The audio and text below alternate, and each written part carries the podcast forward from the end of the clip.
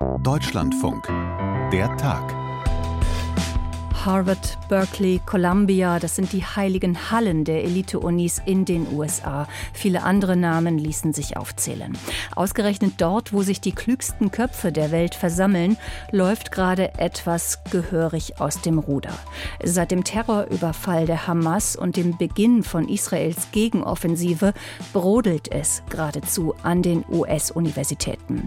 Diese deutschstämmige Historikerin lehrt an der John Hopkins Universität Universität in Baltimore und sie ist entsetzt, wie wenig nuanciert häufig diskutiert wird, wie schnell pauschalisiert wird, wie schnell Statements, Aussagen aus dem Kontext genommen werden. Ich glaube, das passiert gerade in den USA ebenso wie in Deutschland. Das ist unglaublich problematisch, ein, wenn es überhaupt möglich ist, einen besonnenen Diskurs zu führen. Das ist gerade unglaublich schwer.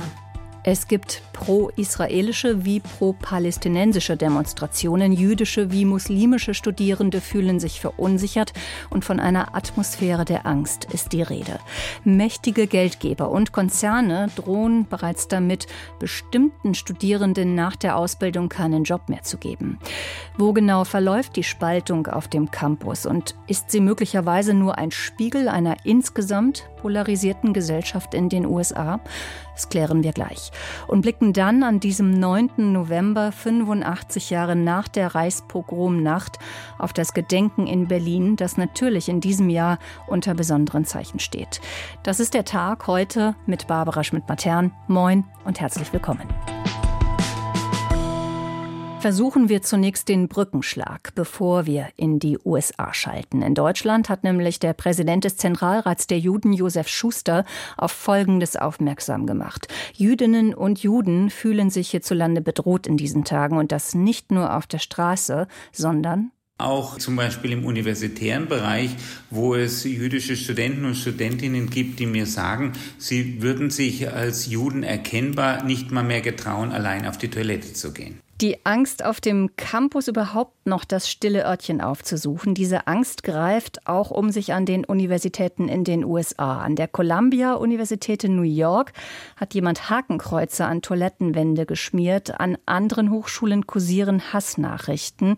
Und Studierende beider Religionen, also jüdischen wie muslimischen Glaubens, fühlen sich bedroht oder sie haben Angst, ihre Meinung zu sagen. Man spricht nicht wirklich über das Thema, vor allem wenn man Freunde auf beiden Seiten hat.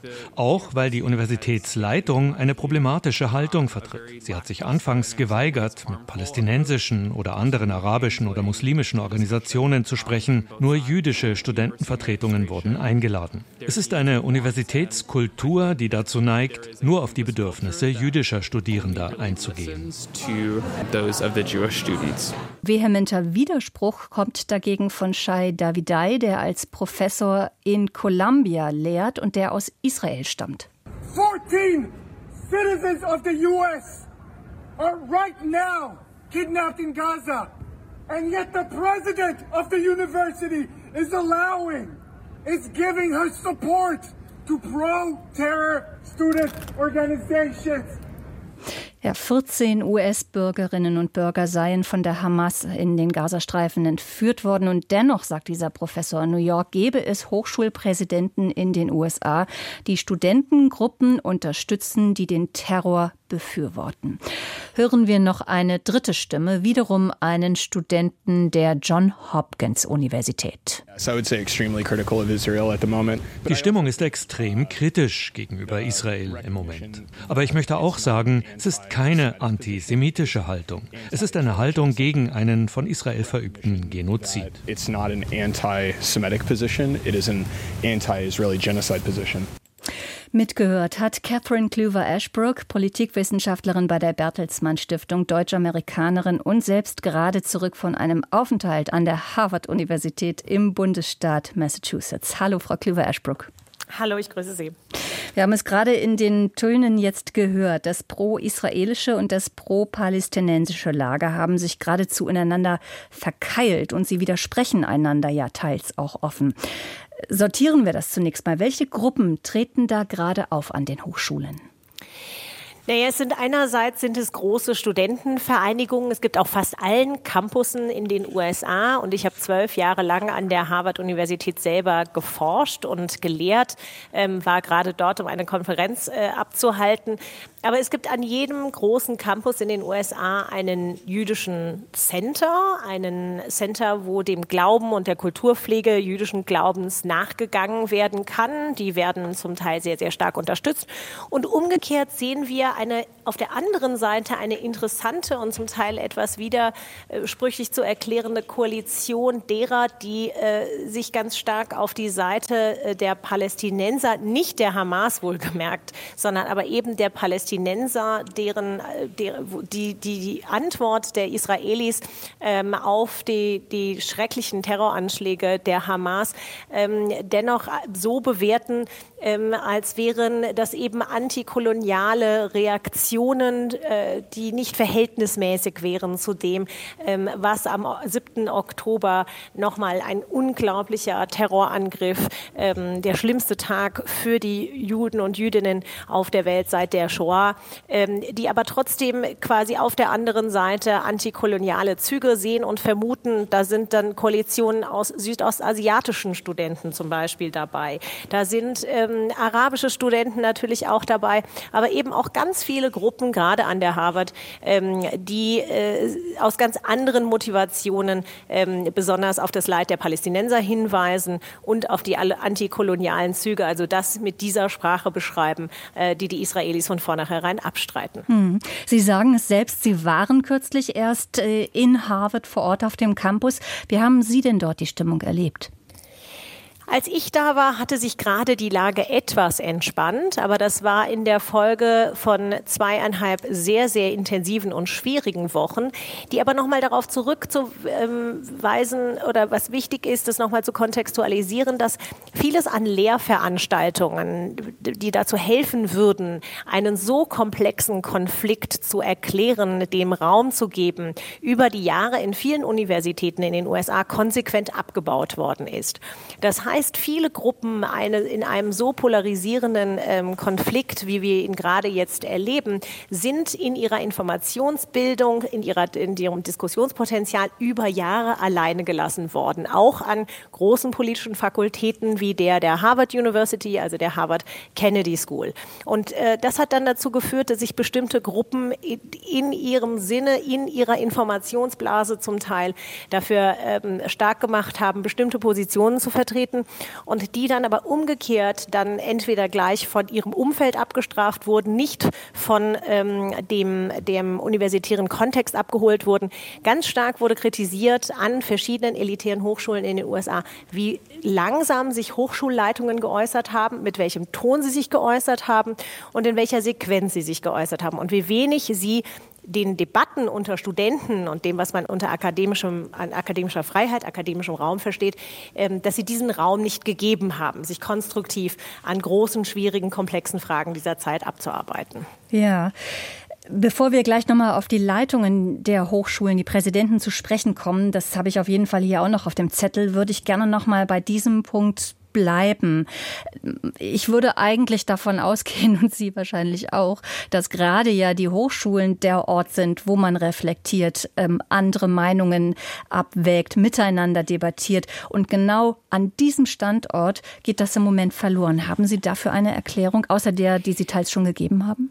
Das hat zum Teil mit den Hochschulkulturen zu tun, muss man ganz ehrlich sagen. Also Kent State, die Universität, die damals während des Vietnamkriegs, also an einem weiteren Hochpunkt der Protestkultur in den USA, ein wirkliches Massaker erlebt hat, als äh, Sicherheits- und Polizei ähm, äh, den Campus eingenommen haben und dort Studenten erschossen haben, die haben von vornherein sich sehr reingelehnt in eine offene Debattenkultur, gleiche Räume kreiert für Studenten, die in einen konstruktiven Austausch kommen. Anderswo, Sie hatten die Cornell-Universität erwähnt, gab es ganz brutale antisemitische Aussagen, sodass eine sofortige Strafverfolgung eines, in dem Fall Einzelexklamierenden eines Studenten sofort in die Wege geleitet wurde, ähm, der aus dem Studentenverbund herausgezogen wurde und und jetzt wirklich strafverfolgt wird. An anderen Orten hat man aber diese Konflikte zu sehr aufeinander prallen lassen. Das heißt, in den studentischen Räumen, wo auch seit Jahren debattiert wird, was denn eigentlich ein Safe Space, ein sicherer Ort ist, Gespräche zu haben und wie solche Gespräche zu gestalten sein. Die Umdeutung des Gedankens des sicheren Ortes, nämlich die Ausklammerung einer wirklich intellektuellen Debatte, die läuft an verschiedenen Universitäten schon seit einiger Zeit. Und ähm, das hat dann dazu geführt, dass äh, es in ganz bestimmten, gerade Elite-Campussen, ähm, nicht mehr zu einem produktiven intellektuellen Austausch über diese großen Fragen gekommen ist. Sind Sie denn möglicherweise über diese, ich sage jetzt mal zumindest rhetorisch radikale Entwicklung äh, an den Hochschulen gar nicht mehr überrascht, möglicherweise?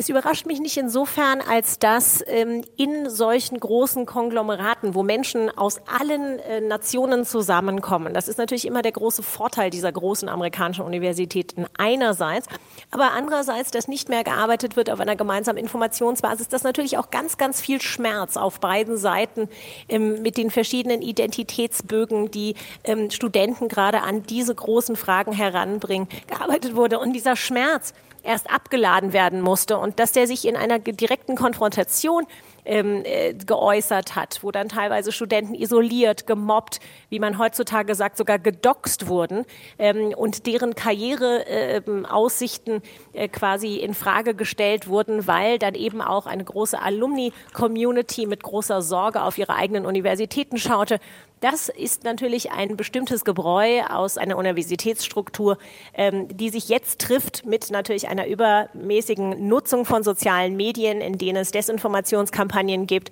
in denen auch Studenten mit man würde meinen, viel äh, Kapazität, etwas kritisch zu unterscheiden, eingenommen werden äh, von Diskussionen und ähm, von ja, Impressionen, und sich dann das in einer negativen Energie auf diese Art und Weise entlädt. Vom Stichwort Doxing hatte ich in Zusammenhang mit der Stimmung an den Unis jetzt auch schon viel gelesen. Vielleicht erklären wir das noch mal kurz. Also Doxing bedeutet nichts anderes, als dass jemand über jemand anders im Internet private Informationen veröffentlicht, ihn oder sie damit möglicherweise bloßstellt. Diese Vorwürfe, unter anderem die, über die wir jetzt sprechen, die richten sich ja in diesen Tagen auch gegen die äh, Vogue-Bewegung, also die, die sich für links progressiv aufgewacht äh, buchstäblich übersetzt halten. Welche Rolle spielt gerade diese Wokeness-Bewegung im Moment? In den USA läuft in allen Sorten von Institutionen, natürlich nicht nur in den Universitäten, ein großer identitärer ja, eine große identitäre Diskussion darüber, was Freiheit bedeutet, darüber, was der erste Verfassungszusatz in der Praxis, also das Recht auf freie Meinungsäußerung, was das heißt. Und wir sehen dort verschiedene Lagerkämpfe, die einerseits natürlich geprägt werden von solchen Charakteren wie Donald Trump, der sagt, ähm, als Teil seiner vier großen Anklagepunkte in den verschiedenen Prozessen, die ihm ins Haus stehen, man könne lügen, denn das sei doch Teil des ersten Amendments. Und umgekehrt gibt es die Bewegung, die sagt, nein, man müsse nun alle alle möglichen ähm, verschiedenen Konflikte mit in eine Sprache nehmen, in eine neue Aufmerksamkeit ähm, der verschiedenen Leidensbewegungen, ähm, der verschiedenen politischen Strömungen. Man müsste eben aufgewacht sein für die verschiedenen Historien verschiedener Völker, gerade in einem Land, was sich demografisch so wandelt, wie die USA es tut. Und das ist besonders für diese junge Generation relevant. Denn bis 2030 wird die USA in der jungen Generation ein Mehrheiten-Minderheitenland sein. Und sich an diesen Fragen Fragen abzuarbeiten, das ist gerade ein Kern der großen gesellschaftlichen und soziologischen Bewegungen in den USA. Und es äußert sich dann eben zum Teil äh, mit diesen sehr, sehr ja, negativen und negativen Energie auf den Campussen, ähm, die dann aber nicht in eine produktive äh, Diskussion überführt werden kann. Hm. Schwappt da eventuell etwas über? Man könnte auch sagen, was einige befürchten, jetzt seit dem 7. Oktober schlägt da äh, ein, ja, ein Antikolonialismus in einen Antisemitismus Antisemitismus um? Das kann man, glaube ich, so pauschal nicht sagen und das wäre, glaube ich, sehr gefährlich. Ähm, es gibt ganz, ganz verschiedene Gruppen, die verschiedene Blickwinkel auf die Komplexität der Situation und der Realitäten haben. Wichtig ist auch nochmal zu sehen, dass wirklich die, wie man so schön sagt, im, im Nebel des Krieges, in the fog of war, so viel Desinformation ähm, im Raum steht. Es wird sich große Sorge gemacht und das war wirklich ein Thema, als ich gerade an der Harvard war, darüber, welche Auswirkungen zum Beispiel ähm, das Medienunternehmen TikTok gerade auf die nächste Generation, die nachuniversitäre Generation haben. Viel heftiger noch wurde diskutiert, eine Runde, eine Gruppe von jungen Menschen in einer Highschool in San Francisco, die eben antisemitische Slogans skandierten, ohne wirklich verstanden zu haben, worum es da ginge. Da, ist, da steht die Frage im Raum, was muss Bildung leisten, wie muss Bildung einschreiten können. Und das ist natürlich im US-Kontext, da wo Bildung hyperlokalisiert wird zurzeit, hyperpolitisiert wird auch zum Teil, wenn es um Primär- und Sekundarbildung geht, ähm, noch nicht mal in den Universitäten. Das ist ein ganz, ganz großes Thema. Wer darf eigentlich was wann lernen und wann erfahren? Da sind wir bei dem Book-Banning, da sind wir bei dem, ja, bei dem Moment, hm. einfach Lehre und Wissen aus den Regalen zu nehmen. Und da kündigen sich dann doch neue und sehr besorgniserregende Trends an. Dann blicken wir mal auf einen anderen Teil der Gesellschaft in den USA. Rechte Kreise, die nämlich im Moment, das läuft ja alles parallel, Stimmung gegen Muslime machen.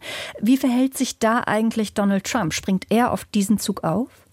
Er hat sich interessanterweise zum Teil, weil er jetzt gerade in New York vor Gericht steht, ähm, bei dieser ganzen Thematik zurückgehalten. Aber er hat sich in der Vergangenheit mit in Anführungszeichen führenden Antisemiten in Mar-a-Lago getroffen, Kanye West und andere politische Führungsfiguren.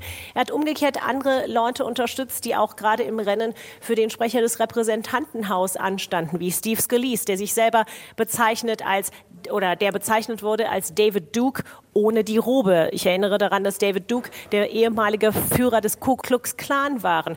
Und umgekehrt sehen wir aber, und das haben wir in der republikanischen Debatte in Miami äh, vor zwei Tagen gesehen, wie stark sich eben dann andersrum Teile der republikanischen Partei auf Seiten ganz klar der jüdischen amerikanischen Bevölkerung stellen. Also auch da wird es interessante neue Dimensionen in der Argumentation geben, wenn sich die USA jetzt auf ein Wahljahr vorbereitet. Hm.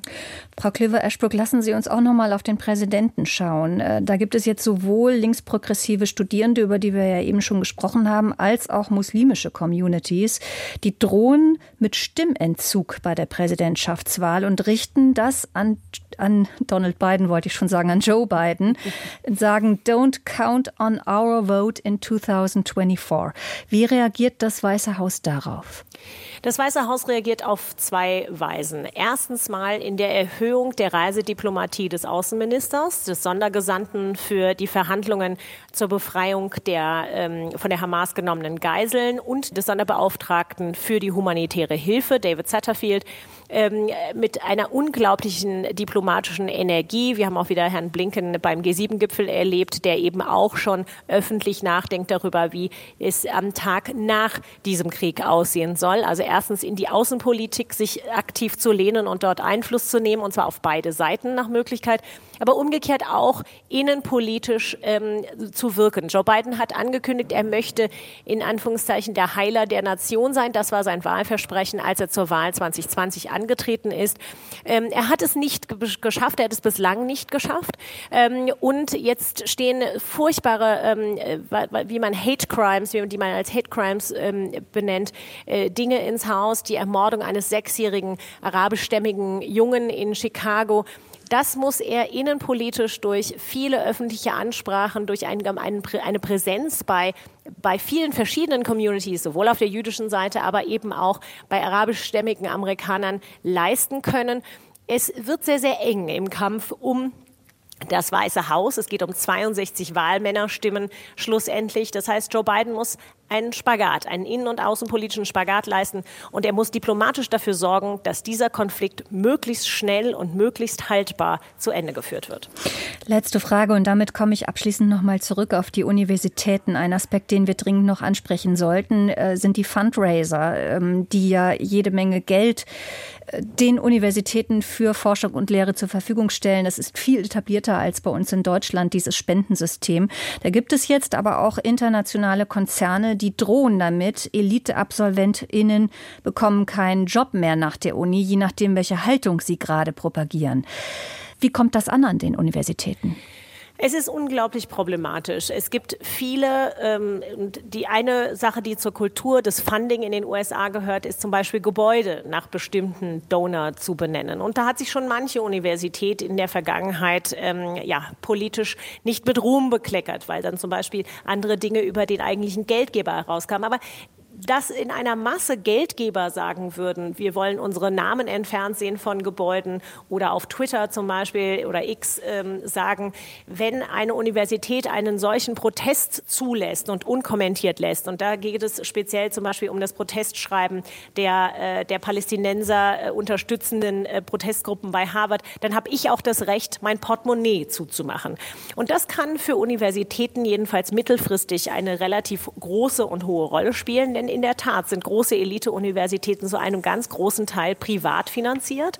Ähm, und das kann natürlich dann entsprechende Schockwellen auslösen, wenn es wirklich um den Erhalt bestimmter grundsätzlicher Institutionen geht.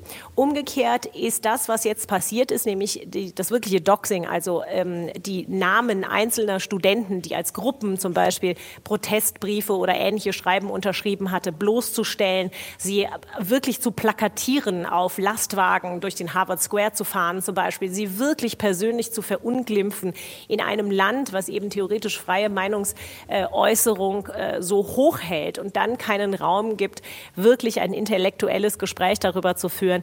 Ähm, das macht doch eine Situation ganz generell und ein Gefühl hochvolatil und äh, unterstreicht nochmal, wie sehr ähm, und wie schwierig die Auseinandersetzungen und auch die gesellschaftlichen Spaltungen und Auseinandersetzungen werden werden, die dann umgekehrt Auswirkungen auf die Präsidentschaftswahl 2024 haben werden. Wir werden weiter berichten. Catherine Kluwer-Ashbrook, Politikwissenschaftlerin bei der Bertelsmann Stiftung hier in Deutschland. Und Sie haben lange gearbeitet in Harvard und waren auch kürzlich wieder da, haben uns darüber berichtet. Dankeschön für Ihre Beobachtungen und Analysen. Sehr, sehr gerne. Genau 85 Jahre liegt die Reichspogromnacht jetzt zurück. Rund um den 9. November 1938 wurden nach unterschiedlichen Schätzungen im damaligen Reichsgebiet zwischen 400 und 1300 Menschen ermordet oder in den Suizid getrieben. Mehr als 1400 Synagogen, Betstuben und sonstige Versammlungsräume sowie tausende Geschäfte, Wohnungen und jüdische Friedhöfe wurden zerstört. Das NS-Regime hatte diesen Exzess organisiert und gelenkt. Der Deutsche Bundestag hat heute der Opfer gedacht und es gab in Berlin eine zentrale Gedenkveranstaltung, die natürlich unter besonderen Zeichen steht in diesem Jahr. Hinter vorgehaltener Hand sei der Antisemitismus mittlerweile bis in die Mitte der Gesellschaft vorgedrungen. Das sagte Josef Schuster vom Zentralrat der Juden heute. Unser Korrespondent Sebastian Engelbrecht war bei der Gedenkveranstaltung dabei und ich habe ihn anschließend zunächst gefragt, ob er einen Unterschied zu den Gedenkveranstaltungen der vergangenen Jahre wahrgenommen hat. Ja, ich habe ihn schon wahrgenommen, als ich zu der Synagoge gegangen bin. Da waren also Scharfschützen, die demonstrativ vor der Synagoge ja auf einem Lieferwagen förmlich lagen. Dann waren da auch solche Polizeipanzerwagen, die vor der Synagoge postiert waren. Das war sehr auffällig. Die Synagoge war weiträumig abgesperrt. Neben der Synagoge befindet sich so ein koscherer Supermarkt, der war doppelt abgesperrt. Das fiel alles sehr auf. Natürlich liegt es auch daran, dass bei dieser Veranstaltung äh, nicht nur Jüdinnen und Juden des 9. November 38 gedacht haben, sondern eben auch der Bundeskanzler, der Bundespräsident, äh, die Bundestagspräsidentin, äh, die Bundesratspräsidentin und der Vorsitzende des Bundesverfassungsgerichts oder der Präsident. Und das führt natürlich dazu, dass die Sicherheitsstufe sehr hoch ist. Aber man muss sich auch klar sein, man befindet sich da an einer Synagoge, auf die vor wenigen Tagen ein Brandanschlag ähm, verübt worden ist. Das ist die Bet Zion Synagoge in Berlin Mitte und so ist es sicherlich auch zu erklären. Hm. Du hast Josef Schuster schon äh, genannt als einen natürlich der zentralen Redner heute auf der Veranstaltung, den Präsidenten des Zentralrats der Juden in Deutschland, der gesagt hat in seiner Rede, es ist etwas aus den Fugen geraten. Hm, was meint er genau mit diesen Worten? Ja, er bezieht sich natürlich auf die ungeheure Verunsicherung und die Angst, die in Deutschland unter deutschen Juden einfach entstanden ist, Es gibt ein Terrormassaker der Hamas in Israel. Und die Folge ist nicht in erster Linie die Solidarisierung, sondern das, was für Juden und Jüdinnen in Deutschland spürbar wird, ist, dass sie Angst haben müssen um sich selbst äh, angesichts von tätlichen Angriffen, etwa auf die Synagoge, aber auch angesichts von pro-palästinensischen und zum Teil antisemitischen Demonstrationen. Und das hat natürlich ähm, schwerwiegende Folgen. Ich habe selber jüdische Freundinnen und Freunde, die eben jetzt wirklich einfach darüber nachdenken, wo können wir hingehen. Also diese Situation, äh, die Koffer packen zu wollen, die ist jetzt da unter Jüdinnen und Juden. Die Frage ist, wo soll man hingehen? Und die Frage ist gar nicht so ähm, leicht zu beantworten. Aber das ist, glaube ich, der Hintergrund, vor dem ähm, Schuster geredet hat. Und wir können ja mal reinhören, was er im Einzelnen heute gesagt hat. Ich erkenne in den vergangenen Wochen zuweilen dieses Land nicht wieder. Es wurde zugelassen, dass es sagbar erscheint, öffentlich die Vernichtung Israels und die Auslöschung aller Juden zu propagieren. Es wurde zugelassen, dass sich tausende Menschen mit arabischem Migrationshintergrund aufgehetzt von radikalen Fanatikern auf die Straße trauen und all dies fordern. Ja, soweit äh, Josef Schuster in seiner Rede heute. Sebastian, was ich auch lese, ist, dass Josef Schuster mit Blick auf den Terror der Hamas in Israel am 7. Oktober mit 1400 Toten etwa und 240 entführten Menschen, dass er mit Blick auf diesen, diese schreckliche Tat von einem Pogrom unserer Zeit spricht. Mm, zieht er damit einen Vergleich zum 9. November 1938 und ist das legitim?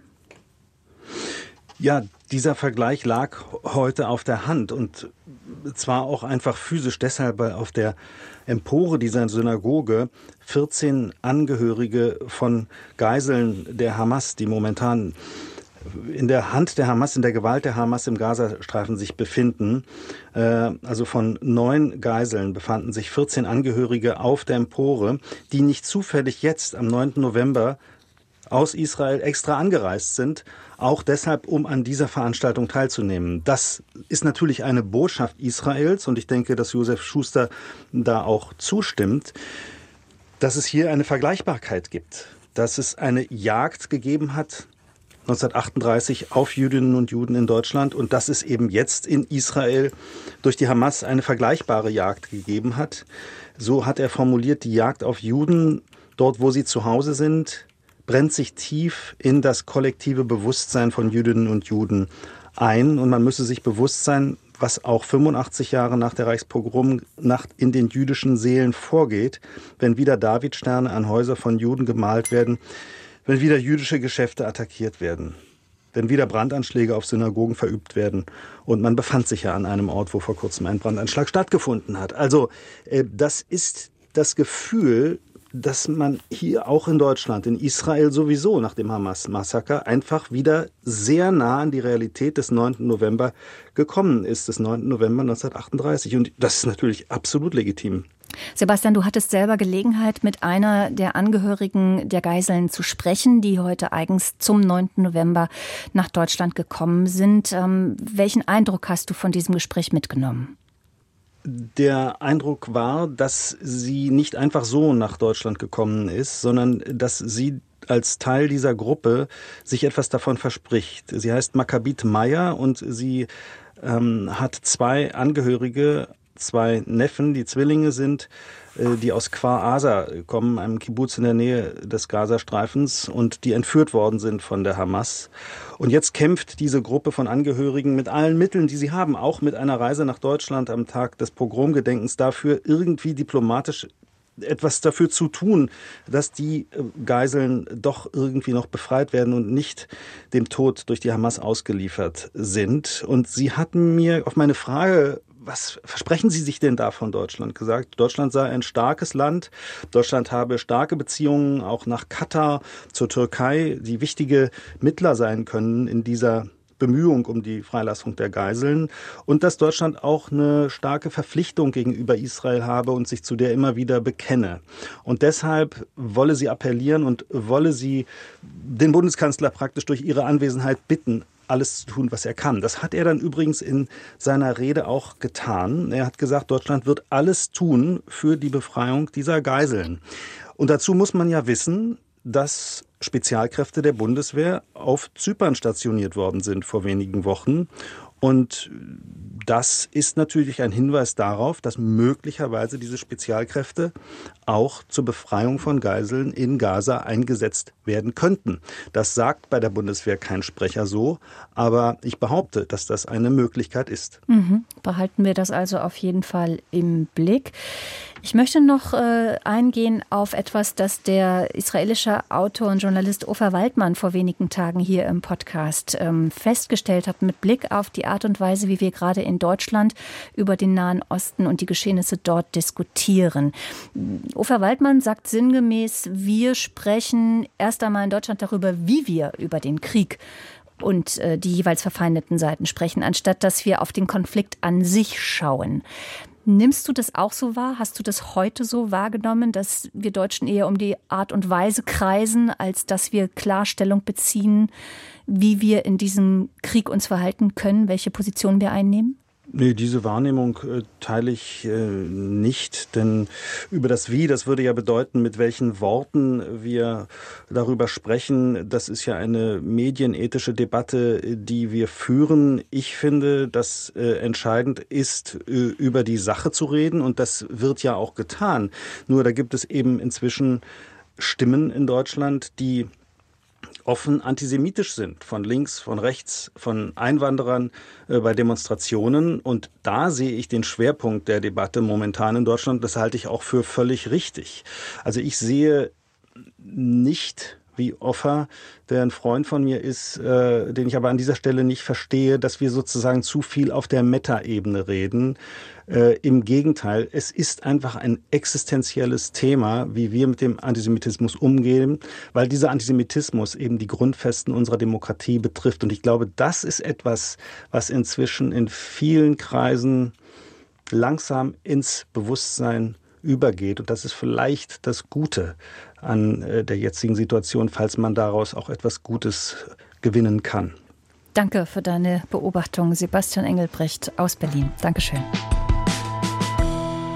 Das war der Tag heute im Podcast Der Tag. Die Redaktion hatte Silvia Engels und ich bin Barbara Schmidt-Patern. Wir zwei bedanken uns fürs Interesse und sagen Tschüss und bis bald.